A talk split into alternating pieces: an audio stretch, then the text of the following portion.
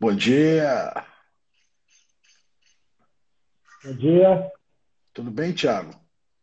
Está me ouvindo bem? Estou ouvindo. Eu acho que a minha conexão eu... hoje está ruim. Estou hoje de Princesa Leia aqui. Igual o Maurício Faro. Olha, hoje nós consertamos os problemas detectados. O primeiro problema detectado foi a questão do áudio, que nós descobrimos que não era o sinal, que era a ausência de fones de ouvido. Então, o Thiago hoje está com fone de ouvido aí. Esse fone de ouvido é do Sérgio Calmon, Isabel Derzi, não é? É, é. Eu ganhei, eu, eu ganhei de brinde no final do ano. O segundo problema foi a minha, o meu suporte aqui de, de celular. Hoje eu coloquei vários livros. Depois posso até recomendar os livros que eu coloquei aqui, mas são todos do Matheus e da Roberta. E o terceiro problema é que falaram que a gente estava falando rápido demais, então, aproveitando que a gente está no recesso, nós separamos cinco temas para hoje e seis temas para a semana que vem. Com isso, a gente pode falar com mais calma de cada tema a ser julgado no Supremo. Não é isso, Thiago? Exatamente. Esses temas são todos temas que vão iniciar. Todos estão. Está me ouvindo bem? Consegue me escutar bem? Super bem, super bem. Ah, esses temas são temas que tem um que já iniciou o julgamento e a grande maioria vai efetivamente iniciar aí em agosto. É... Queria antes da gente queria antes da gente começar lembrar o pessoal dos eventos que a Bradetê tem feito não só aqui no Instagram, como no YouTube e aqueles destinados aos associados. Dia 16 agora a gente tem um evento super legal, que é Observatório da Jurisprudência, a análise da jurisprudência do Supremo sobre o ISS. Vale muito a pena, procurem lá na página da Bradetê, deve ser divulgado hoje ainda. E que terá como maestro desse debate o nosso querido Tiago Conde. É, semana que vem. Como é que é? Não, pode falar. Você gostou do maestro? Melhor do que, melhor do que Capitão Nascimento, igual você me chamou ontem, né? Chique, né? Achei maestro. Maestro. Maestro, Tiago. Em vez de chamar de presidente, mediador. Head. Agora, head. Então agora você é um maestro das lives. E aí, semana que vem também a gente tem um debate super legal sobre talvez o voto de desempate e o outro parágrafo único do artigo 116. Nesse do parágrafo único já estão confirmados Sérgio André Rocha, é, o querido professor Quiroga, querido professor Chueire, Leonardo Alvim e eu, e o Luiz Flávio Neto. Vai ser bem legal também. Bom. Aí, ó, já estão me chamando de Capitão Nascimento aí, Thiago. Você para de falar. Ah, não, eu te chamei de Capitão Nascimento, né? Foi, ele me mandou, ele me mandou Saiu atropelando um tema, eu atropelei tudo. É. Atropelei todo mundo. Deus me livre. De uma sutileza. Estávamos aguardando o Rafael Caldeira entrar para começar. Agora podemos começar. Agora podemos começar. Vamos lá, Tiago. Primeiro, primeiro tema é o recurso extraordinário. Tema 72 576 967 do Hospital Vita Batel, que é um caso super importante que é a questão do salário maternidade e a incidência ou não da contribuição previdenciária. Esse caso nós nunca falamos, ele acaba agora, dia 4 de agosto, o julgamento, e o voto do relator aí, o ministro Luiz Roberto Barroso, foi que é, ele proveu o recurso para declarar incidentalmente a inconstitucionalidade da incidência da contribuição previdenciária sobre o salário maternidade. E a tese fixada foi, foi cristalina, foi assim, que é inconstitucional a incidência de contribuição previdenciária a cargo do empregador sobre o salário maternidade. E aí é, tem uma, uma questão importante, que esse caso voltou com os votos do ministro Marco Aurélio, acompanhando o relator e também fixando a tese no sentido de ser inconstitucional o salário maternidade.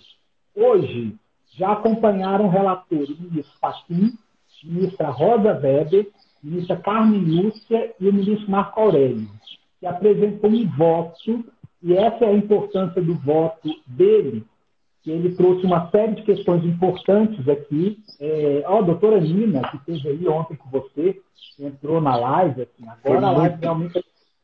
Foi muito legal ontem, muito legal. Foi um debate muito bacana de teoria dos precedentes. Você, inclusive, foi citado por lá. Do que não deve ser feito, né? Deve ter sido isso. Pois bem, é, o que foi importante do voto do ministro Marco Aurélio? Ele falou que essa questão já foi definida pelo plenário da, da Corte ao delimitar o alcance da expressão folha de salários para fins de instituição de contribuição previdenciária. naquela sentada foi consignado que é, só poderia ter, ou a contribuição previdenciária só pode incidir quando eu tiver verba decorrente da relação de trabalho e verba oriunda da atividade laboral. Então, o ministro reitera que o salário maternidade não é uma contraprestação pelo serviço prestado pelo empregado, muito pelo contrário, a pessoa está em licença, está fora, então, por isso, não deve ter aí a incidência da contribuição previdenciária. Só que isso é importante porque ele traz, ele faz uma digressão sobre o que o Supremo já falou, sobre o alcance da contribuição previdenciária na expressão folha de salários. E aí, isso é importante para diversas outras rubricas. Essa é uma rubrica que nós estamos assim, de olho. Tem ainda salário aí, paternidade, que ainda não foi colocado é, em votação agora, mas é, é, esse caso aí nós já temos uma, um prognóstico assim, positivo. Tivemos três votos desfavoráveis, que é o ministro Alexandre, o ministro Lewandowski e o ministro Gilmar. Mas um dos ministros, inclusive, levanta a questão do princípio da igualdade. Né? Levanta o Barroso. Do...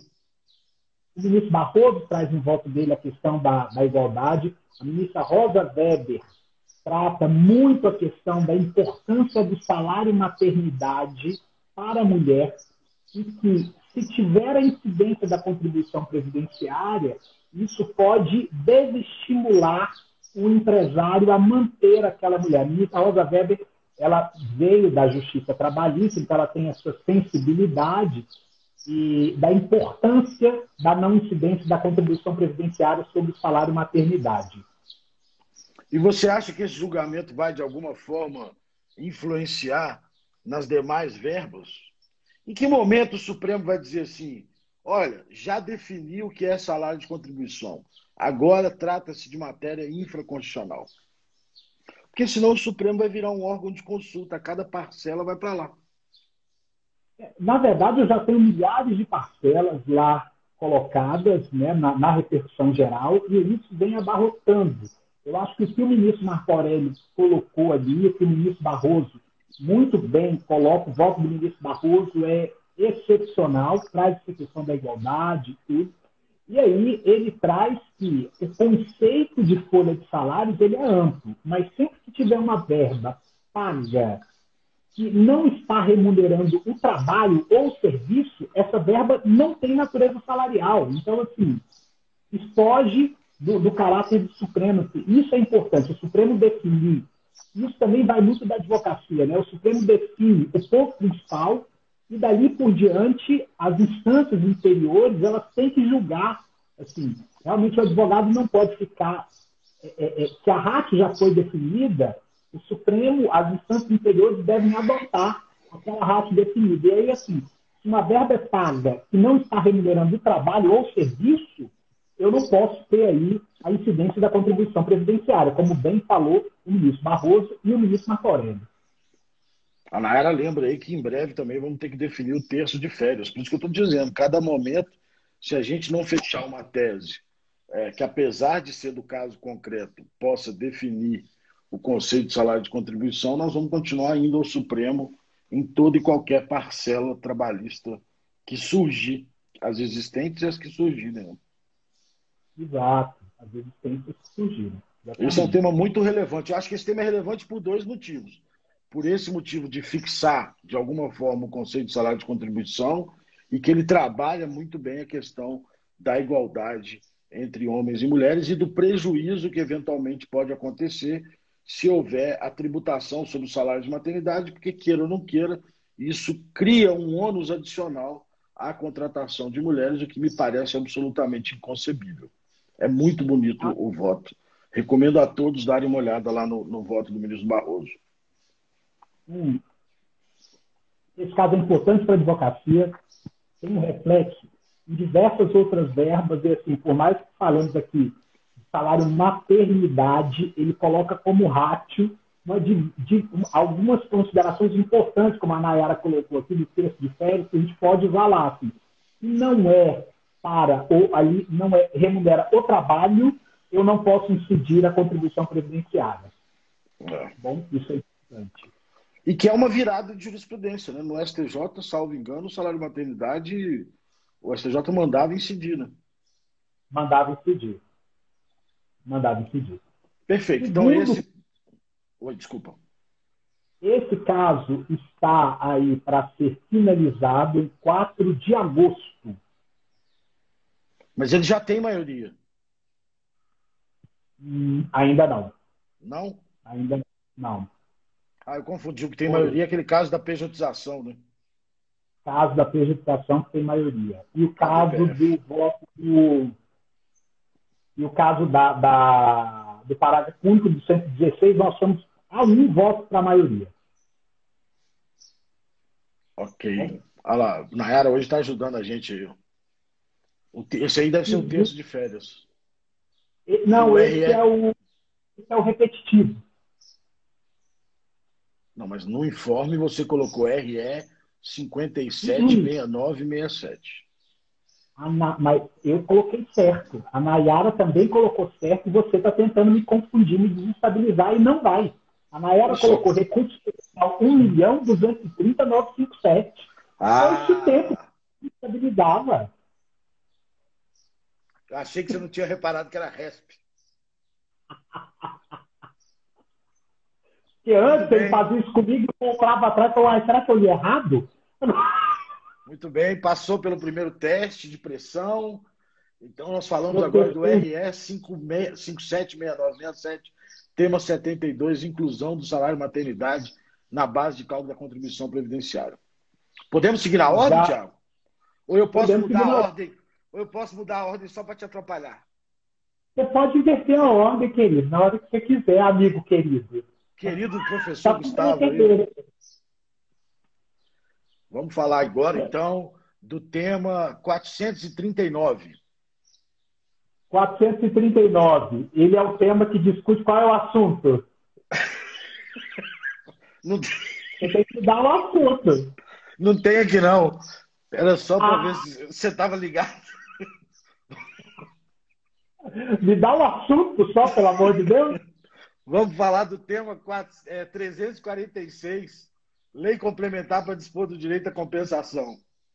Ah, esse caso é importantíssimo para a advocacia. É um caso que está começando no dia 7 de agosto, ele finaliza no dia 17, também em sessão virtual. E aí ele vai discutir princípio da anterioridade ou não para compensação de ICMS, só que a questão posta agora no Supremo é se cabe ou não lei complementar para dispor sobre o direito à compensação de créditos de ICMS.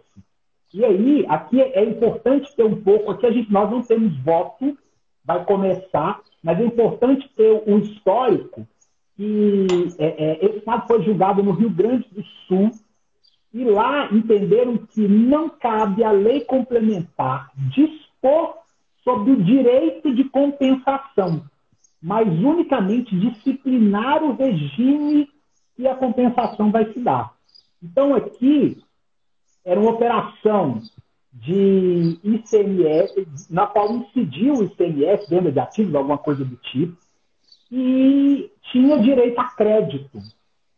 Então, assim, o, o, essa lei complementar, ela regulamentava o direito ou não de dispor sobre esses créditos de ICMS. Essa é uma matéria super importante para a gente, porque, assim, apesar de ser é, é, lei complementar, né, assim, em tese, ela não pode dispor sobre o direito de compensação e sobre o seu regime. Então, o direito de compensação na, na essência, seja para ampliar, seja para limitar, tem uma série de restrições legais. Então, assim, não poderia uma lei complementar do Estado do Rio Grande do Sul dispor sobre essa questão. Mas você está falando do ICMS conta gráfica ou da transferência do ICMS? ICMS conta gráfica aqui. ICMS conta gráfica. Hum. Porque aqui o que acontece? Ele vira e fala que a, a lei complementar, e tem um artigo da Constituição, fala que a lei complementar ela só pode disciplinar o regime de compensação do imposto. Tá? O sistema pelo qual se implementa, mas jamais poderá dispor sobre o direito à compensação, porque o direito à compensação já é um direito constitucional do contribuinte. Mas, a, mas o Supremo, na, quando julgou a, a Lei Complementar 102, que adiou, né, que diferiu no tempo o aproveitamento de crédito do ativo mobilizado, no caso do ICMS, ele falou que era a lei complementar podia regular. Né? Então, a lei complementar, ela pode regular o direito à compensação, mas ela não pode. Regular é diferente de impor vedações, ou impor limites, ou impor restrições à plena compensação. Eu posso então... regular, estabelecer critérios para ela, mas jamais, assim, estabelecer limitações, porque, assim, se eu tenho crédito, eu posso compensar de forma ampla e plena e imediata. Porque eu lembro que esse caso tinha como discussão, é, eu acho que era a Lei Complementar 122, porque lá a Lei Candir, ela, chamada Lei Esse Candir, mesmo, né? Complementar 122. A Lei Candir, né, só para quem não, não conhece ainda, é, a Lei Complementar 87, chamada à época de Lei Candir por conta do deputado, era deputado federal Candir, né? Era é, criou uma nova sistemática de, de, de compensação do semestre. Primeiro, desonerou completamente as exportações.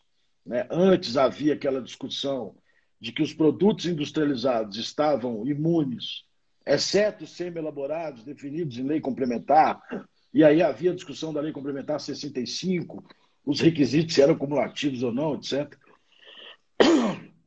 Desculpa. É, a Lei Complementar 87, por um programa de governo que entendia que as desonerações deveriam ser amplas na exportação, desonerou completamente as exportações, deu crédito, já existia, que era similar ao IPI, de matéria-prima, produto de embalagem e produto intermediário. Na verdade, ele não usa esses termos. Né?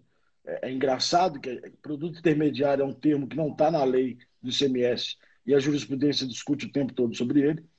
É, e deu ainda do ativo mobilizado é, o valor integral à vista na aquisição, que depois foi diferido pela Lei Complementar 102.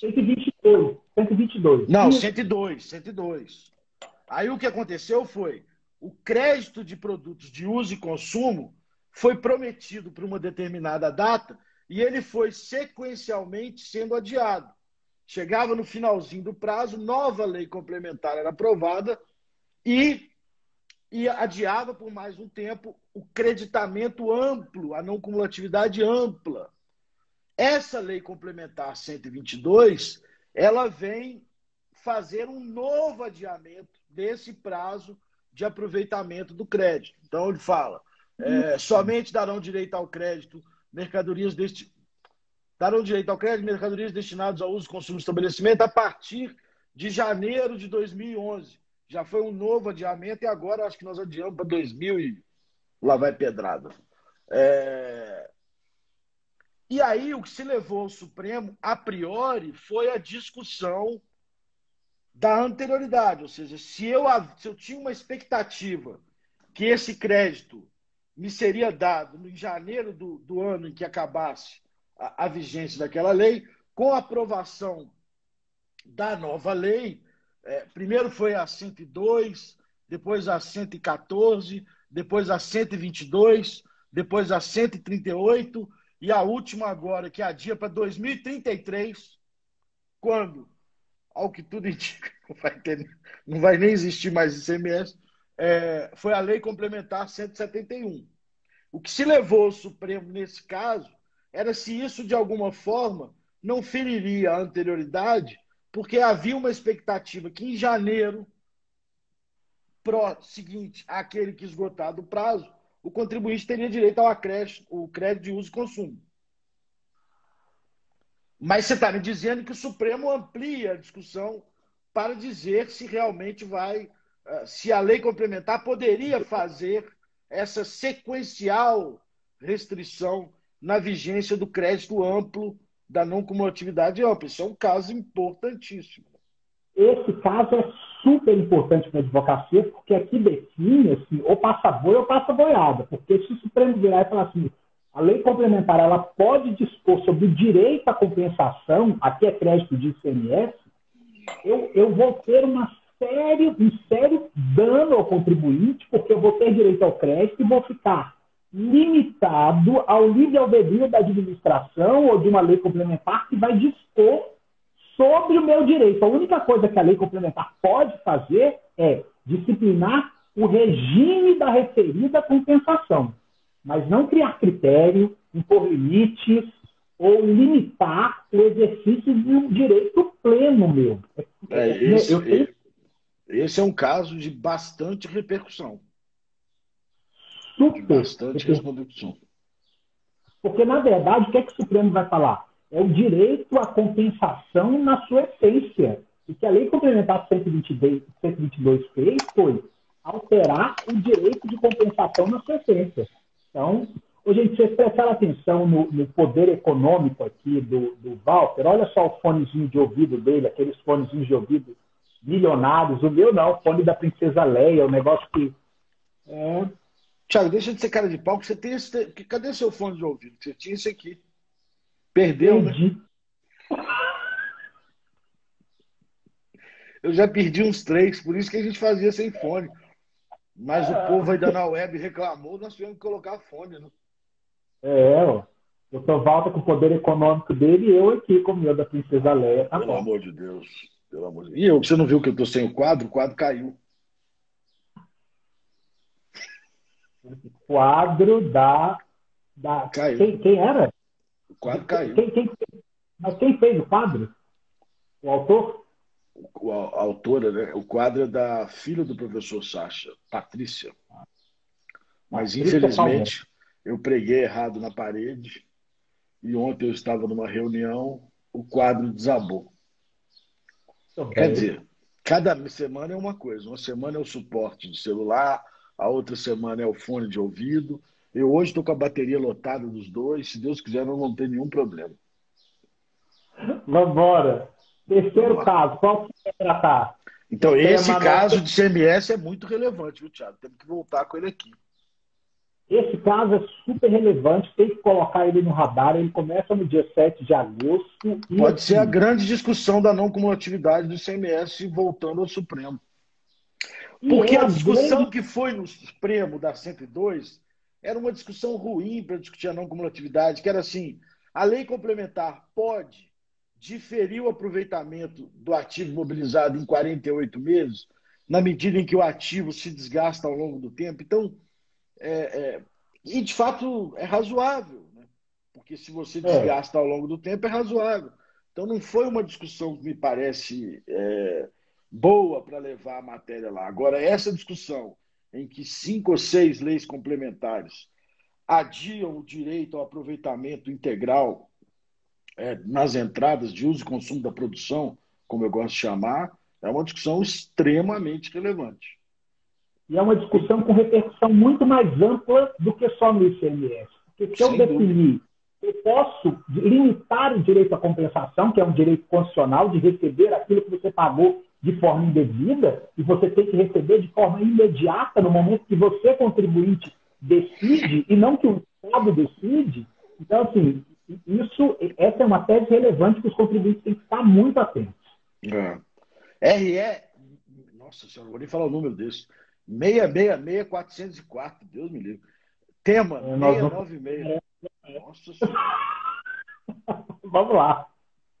Esse caso aqui é um caso simples, mas com efeitos de destinação de receita, porque aqui vai se discutir a validade da destinação de recursos daquelas contribuições para custeio do serviço de iluminação pública, a COSIP, também ao melhoramento e à expansão da rede de iluminação pública.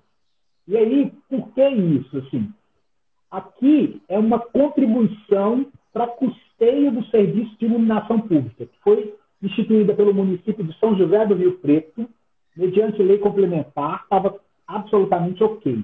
Entretanto, ela não pode ser destinada ao melhoramento e à expansão da rede, mas somente às despesas com instalação e manutenção do serviço. E a verdade é, discussão idiota, senhor. muito pelo contrário, isso aí muda a referibilidade dessa contribuição e muda muito o valor da contribuição efetivamente. Então, assim, é, o investimento em melhorias e na ampliação da rede não estaria incluído no conceito de serviço de iluminação pública descrito lá no artigo 149-A da Constituição. Então, essa é uma discussão importante, que aqui nós vamos saber se os municípios e o Distrito Federal, que tanto precisam desse dinheiro, estão autorizados pela Constituição a satisfazer despesas com melhoramento e expansão da rede. Ou então, seja, assim, você diz é, que não haveria, é, que se poderia aquilo que é destinado ao custeio ser destinado ao investimento? Ser destinado a melhoramento e a expansão da rede, exatamente. O tribunal entendeu de forma negativa, porque ele acha que isso é uma ampliação do conceito aqui e que não poderia. O ministro aqui foi o ministro Marco Aurélio. Ele definiu que tem repercussão geral aqui e aqui o tribunal, por unanimidade, reputou constitucional a questão e reconheceu a existência da repercussão geral. Todos foram unânimes aqui, porque essa matéria é importante porque o Estado cria, ele primeiro ele cria uma lei complementar e vem para assim, ó, eu preciso de uma ajuda aqui para criar essa, essa, essa rede. Depois, ele, uma vez criado, ele diz: não, eu vou manter essa contribuição agora aqui para eu melhorar e expandir a rede. Aí não pode. Então, assim, esses conceitos de finalidade são importantes hoje em direito tributário. Nós vamos discutir isso daqui a pouquinho, quando nós formos falar de. É o próximo assunto. De de lei complementar 110. O Pedro Anselmo entrou na hora que ele vai falar que tem um artigo seu sobre essa matéria, com certeza, de lei complementar 110. Entrou atrasado, né? Vamos ter que. Rep... Vai ter uma advertência hoje mais tarde. Amém. Aí o. Ó, o Brunão, gente, banqueiro famoso, dono do Bancob entrando aí. Opa. Bora lá esse coxinha. Bora lá. Nós estamos procurando um patrocínio aí para o fone de ouvido do Thiago, hein? Ele Por promete favor. que se tiver um patrocínio de fone de ouvido, ele, ele usa a camisa do Bancob. o Pedro já entra reclamando, conexão ruim. Puta que pariu. Não, hoje está tudo, hoje está espetacular. Teve nenhuma falha até agora. Conexão deve ser, deve ser dele, é ruim.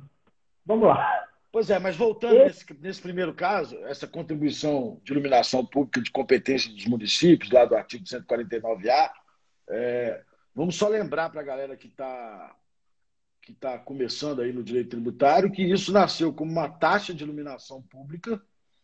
Essa taxa de iluminação pública foi julgada inconstitucional e aí criaram essa figura chamada pela doutrina de sulgêneres, porque não se enquadrava, não se enquadra em nenhuma das espécies, né? nem das contribuições especiais, acho que lá é que é o melhor lugar para ela, do artigo 149. É, e, e, e nesse julgamento, efetivamente, poderá se discutir aquilo que me parece mais caro às contribuições, que é o aspecto finalístico. Né? Que, de alguma forma, a jurisprudência do Supremo foi condescendente e fez com que as contribuições se ampliassem tanto no nosso sistema tributário. Lembrando o nosso amigo Alexandre Alcrimin aqui, que diz que as contribuições deviam acabar, o que eu sou contra, porque esse tema e o próximo foram objeto da minha tese de doutorado, o caráter finalístico das contribuições, que eu nunca publiquei, por falta de tempo. Pois é, e, essa, e esse tema Não só agora vai tempo, ser... mas porque tudo que eu falava, nada que eu falei deu certo na jurisprudência. Mas agora, mas agora pode mudar tudo, porque o Supremo pode definir que tem uma finalidade específica, esgotou a sua finalidade, ele não pode mais existir. É, vamos Isso ver. É se, o, se, o, Supremo voltar a dar importância ao caráter finalista das contribuições, eu até publico minha tese. e olha só, esse é o tema, o próximo tema que nós vamos tratar. Acho que é um tema que tem repercussão em todos os contribuintes do país, as discussões aqui são bilionárias. É a questão da Lei Complementar 110, que é o tema 846 da repercussão geral. Aqui o recorrente é a Intelbras e o ministro é o ministro relator, o ministro Marco Aurélio, que libera esse caso para julgamento no dia 7 de agosto. Ele vai discutir nesse caso a constitucionalidade da manutenção da contribuição social após atingida a finalidade que motivou a sua, sua instituição. Aqui, o que, que aconteceu? O TRF da quarta negou provimento a uma apelação e definiu lá que a exigibilidade da contribuição social prevista no artigo 1 da Lei Complementar 110 é constitucional. E, segundo o TRF da quarta, o Supremo declarou a constitucionalidade dessa contribuição na ADI 2556 do DF, na época de relatoria do ministro Joaquim Barbosa, coisa que eu tenho lá as minhas, é, as minhas considerações, porque não foi bem isso. Né? O extraordinário aqui protocolado, ele, ele aponta de forma muito é, é, cirúrgica que essa contribuição da Lei Complementar 110 ela se tornou indevida a partir de janeiro de 2007. E por quê? Ele explica lá que existiu um exaurimento da finalidade do mencionado tributo ou do tributo ali instituído, porque eu já tinha ali a satisfação da minha, do meu objetivo. E aí, novamente, a finalidade do outro caso. Né? E aí o que aconteceu? Ele explica que a contribuição ela foi criada numa época que a União precisava de recursos para pagar as correções do FGTS. E aí, de uma questão de expurgo, de uma condenação que teve lá atrás. E aí, sob pena, se ela não tivesse essa instituição, eu teria que instituir uma nova contribuição e eu poderia perder a liquidez do próprio FGTS, aí assim, FGTS, todos nós temos dinheiro no FGTS, assim, seja por dar aula e, e, e, dali por diante. Então, assim, é uma questão super importante. Eu já, eu já saquei o meu para pagar apartamento. Eu também. e aí, eles juntaram um ofício, que é o ofício, um ofício de 2012, eu não lembro o número agora, mas que o Conselho Curador da Caixa afirma que existiu o reequilíbrio de contas. Então, a partir daquele período, eu não tenho mais sentido em manter. Só que aí vem o Estado e diz o seguinte, ó, então agora que nós conseguimos equalizar o fundo aqui, nós vamos direcionar esse recurso para Minha Casa Minha Vida. Minha Casa Minha Vida, eu acho que é um dos programas sociais mais importantes do governo, é, eu, eu, sei que o Walter gosta de falar que é informativo, mas eu costumo dar minha opinião mesmo, porém aí, eu acho que é um dos programas sociais mais importantes do governo, já escrevi alguns artigos disso, mas assim, eu não posso direcionar. Foi criado para o FGTS, eu não posso, depois que a situação do FGTS se tranquilizou, eu direcionar esses recursos para outros fins, que, por mais que sejam absolutamente nobres. Então, assim, aqui é um quadro claro de perda de finalidade do tributo e desvirtuamento do produto da arrecadação. É, esse é, caso mas... é um caso típico, tem duas discussões nesse caso muito legais. A primeira discussão é o caráter finalístico. Né?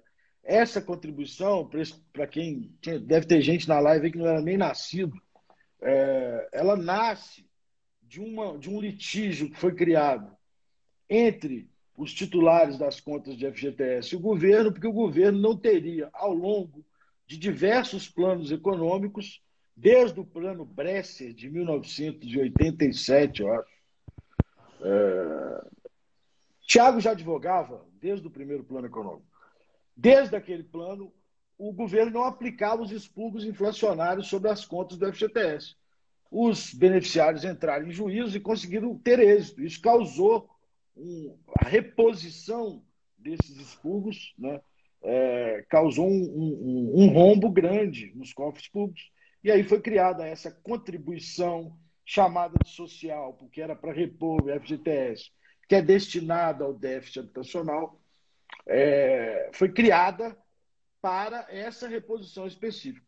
A Caixa, então, como o Tiago disse, solta um ofício e disse: o valor arrecadado já reequilibrou as contas, porque depois saiu uma, uma grande transação nacional, o governo fez uma proposta de acordo para quem quisesse aderir e receber imediatamente, então acabou reduzindo também o valor é, do rombo e a Caixa então sobe, olha, já acabou. Então tem duas discussões legais aí. A primeira é em torno da minha própria tese de doutorado, que é a, a grande diferença das contribuições como espécie tributária é o caráter finalístico. É, elas foram colocadas dentro do capítulo constitucional com a única característica que as diferencia dos impostos, por exemplo, é, por conta do caráter finalístico, ou seja, você pode criar uma contribuição social para uh, direito, concretizar direito social, entre eles da Seguridade Social, para intervenção no domínio econômico, para uh, subsidiar as associações corporativas. É, quando você perde a finalidade, ou se a finalidade não existir no a priori, essa contribuição não tem é, autorização constitucional para existir. Então, me parece que esse é um assunto que não só é, é um valor muito grande envolvido é, na Lei Complementar 110, como também. É, acabou a bateria? Acabou.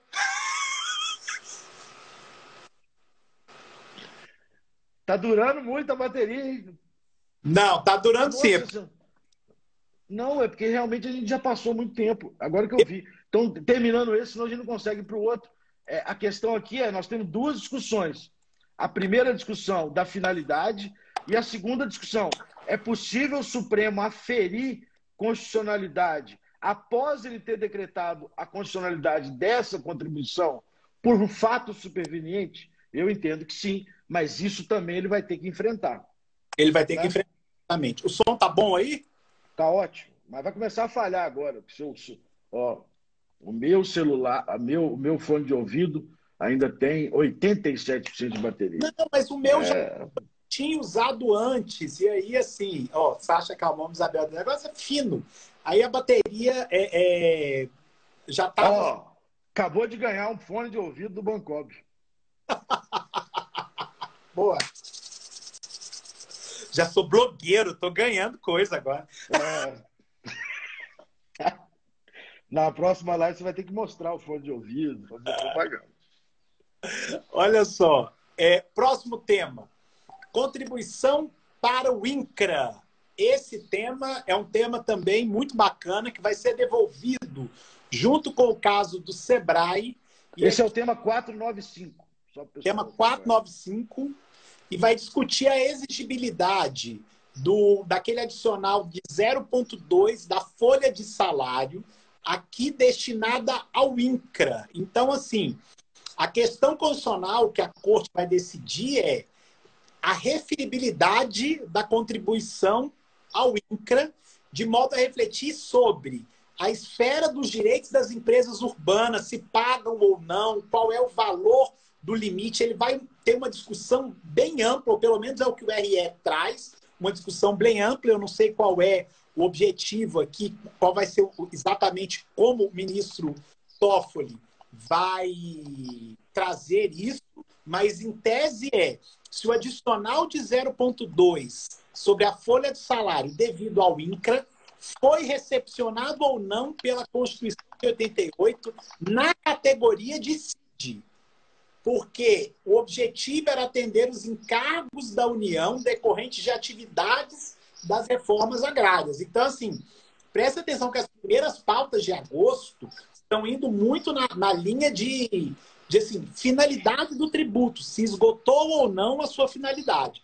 Embora que o nascedor. Esses três temas que a gente está discutindo, 696, 846 e 495, tem uma ligação umbilical. Tem uma que ligação... é a questão do aspecto finalístico, do critério finalístico. O critério finalístico é uma espécie, até assim, de, no tributário é uma espécie de pauta temática que o Supremo está colocando, porque ele vai decidir sempre o fundo, a finalidade do tributo.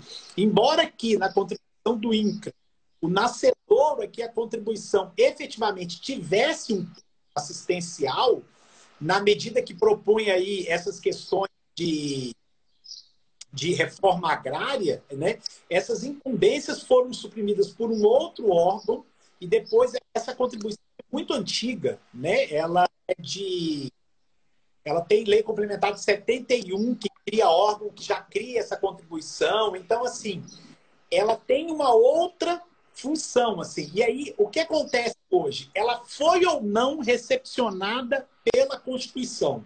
Essa é a grande, a grande questão. E uma outra, trazer se a emenda constitucional 33, ela apenas estabeleceu fatos econômicos que estão é, aí a salvo da tributação por força de imunidade ou por outros fatores econômicos passíveis de tributação, quanto a essa instituição de contribuições sociais e contribuições de intervenção no domínio econômico.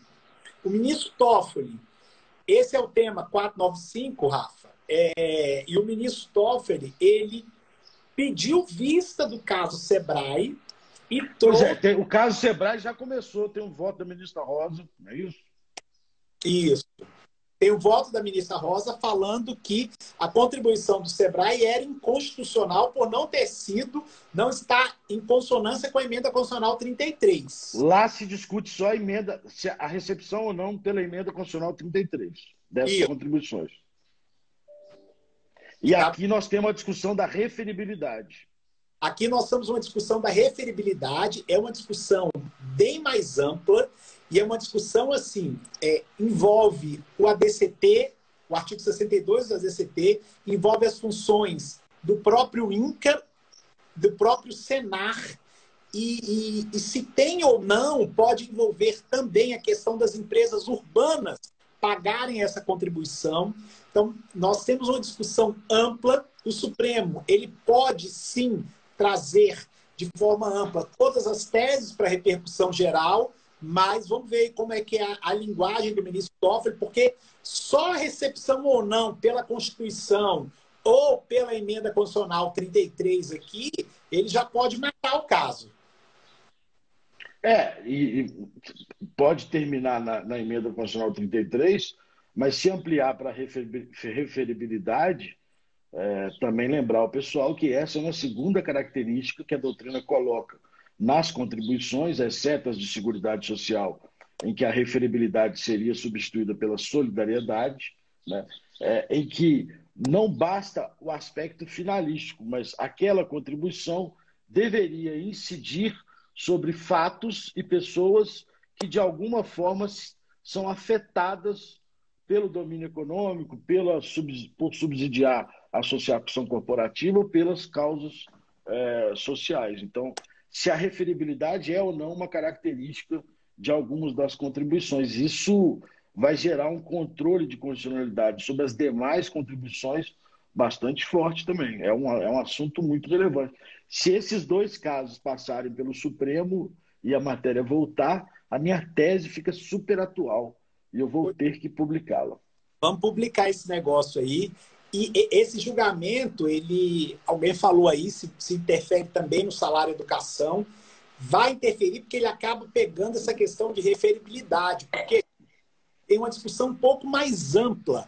As contribuições incidentes sobre folhas de salário restaram privativas da espécie prevista do 195 da Constituição, da Constituição, ou seja, aquelas contribuições de seguridade social, ressalvado tão só as destinadas às entidades privadas de serviço social e aquelas de formação profissional vinculadas ao artigo 240 lá da Constituição Federal. Então, assim, esse caso pode eh, resolver a situação de muita empresa aqui e que tem a recepção sobre várias outras rubricas aí de FNDE e daí por diante. Esse, o caso do Sebrae saiu com vista ou destaque? Saiu com vista para o ministro Toffoli. E, e, volta no dia 7, não? Não tem previsão? Volta no dia 7. Volta no dia 7? A vista agora volta na próxima, na próxima, não, são 30 dias, né? São 30 dias a contar da publicação da ata.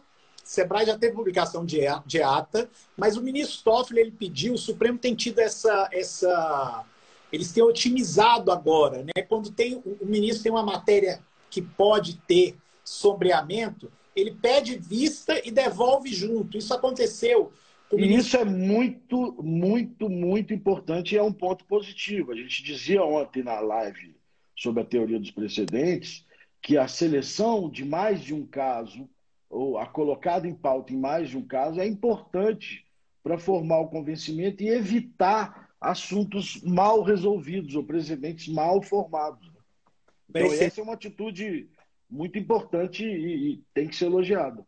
E é uma atitude que, assim, otimiza a própria corte, porque, assim, os ministros já estão se voltando sobre é, é, a questão da emenda constitucional 33, a recepção ou não de alguma rubrica ou de alguma contribuição acerca do, do nosso texto constitucional vigente, de uma emenda que depois altera o conceito de folha, referibilidade. Então, assim, é muito melhor que o Supremo se volte em uma única ocasião sobre todos os temas ali discutidos. Isso foi, esse pedido de vista foi muito positivo.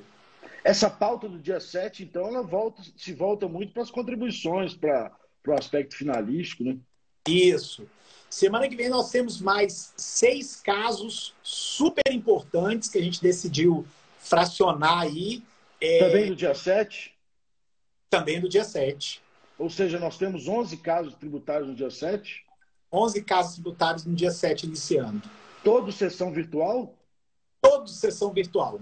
É para matar qualquer um do coração. A sessão virtual, além das críticas que se fazem aí na advocacia pública e privada, eu tenho um problema grave que é de coração. Ficar vendo aquele placar cair voto, que, que não é coisa, não é uma coisa saudável. É, e fiquem atentos, nós estamos no recesso, mas o caso, o Supremo colocou, teve um voto no caso Volvo de lucros no exterior que foi postado no recesso. Não, mas nós não estamos no recesso, né, Tiago? Nós estamos trabalhando. Inclusive, tem um cliente chamando a gente agora para uma próxima reunião, meio-dia e 20. É, meio-dia e 20. Viu? Ah, é? Queridos, então é isso, né? Quer colocar mais alguma coisa? Eu acho que é isso. É... Hoje não tivemos problema de sinal, falamos pausadamente. Né? Acho que a galera aí pode ter gostado. É, o Thiago, infelizmente, perdeu o fone de ouvido por uma questão de bateria. Por que você não bota carregador? Não dá, né? Mas na próxima, o carregador, o fio ia ficar aqui pendurado, ia ficar feio demais, gente. Eu vou acabar a live com o meu fone. Eu vou te ligar para saber a posição que você bota o celular, porque você fica mais magro do que eu no celular. Olha, eu ocupo a tela inteira, porra. É a não, posição. Eu não, não sou tenho... eu, não, viu? Isso é a posição do celular. Me pergunte sobre incidência de piscofins, mas como eu fico mais magro, não falo. Não, tem algum truque aí, pô. Então é isso. Então é isso, pessoal. Isso é para dar uma pauta geral. A gente separou por temas para ficar uma coisa mais legal. Vale muito a pena vocês irem lá uh, no site do Supremo, dar uma olhada nos votos já postados, na discussão, porque são, de fato, cinco discussões muito, muito, muito relevantes. Olha lá, já estão te chamando de Capitão Nascimento Sem Fone. Nossa Senhora. É... Outra coisa, esse é o episódio 4 do nosso informativo. Quem quiser assistir esse episódio e os outros, eles estão sendo postados lá no canal do YouTube da AbraDT. É uma forma que a gente encontrou de semanalmente atualizar vocês dessa extensa pauta de natureza tributária do Supremo Tribunal Federal. E vamos agora ao nosso próximo compromisso. Eu não vou estar, vou assistir. Será o nosso maestro Tiago comandar um debate no dia 16 uh, ah, do 7, lá na Bradetê, uh, sobre o conceito de serviços e a jurisprudência do Supremo Tribunal Federal no nosso episódio de Observatório da Jurisprudência. Tiago, você é, nessa pandemia, apesar desse. Desculpa. Não, tem muita gente legal lá. Quer falar? Pode falar. É a professora Betina, professor Tássio, professor João e o professor Marcelo, Marcelo Jabor. Vai ser bem animada. É... Essa pandemia trouxe muitas coisas ruins né, para a gente, é um momento muito difícil, mas a gente tem que se apegar nas coisas boas. E a coisa boa que eu vejo nessa pandemia é o doutor Tiago Ponte virando um grande blogueiro, um grande digital influencer nos nossos, a nos nossos lives de semana. contato comigo para ver se eu vendo a série dos episódios. Não vou vender por enquanto. Converse com o seu empresário que eu posso negociar para você, tá bom? Tiagão, muito obrigado, viu? Até a próxima. Até semana Não, Um abraço, pessoal. Obrigado aí.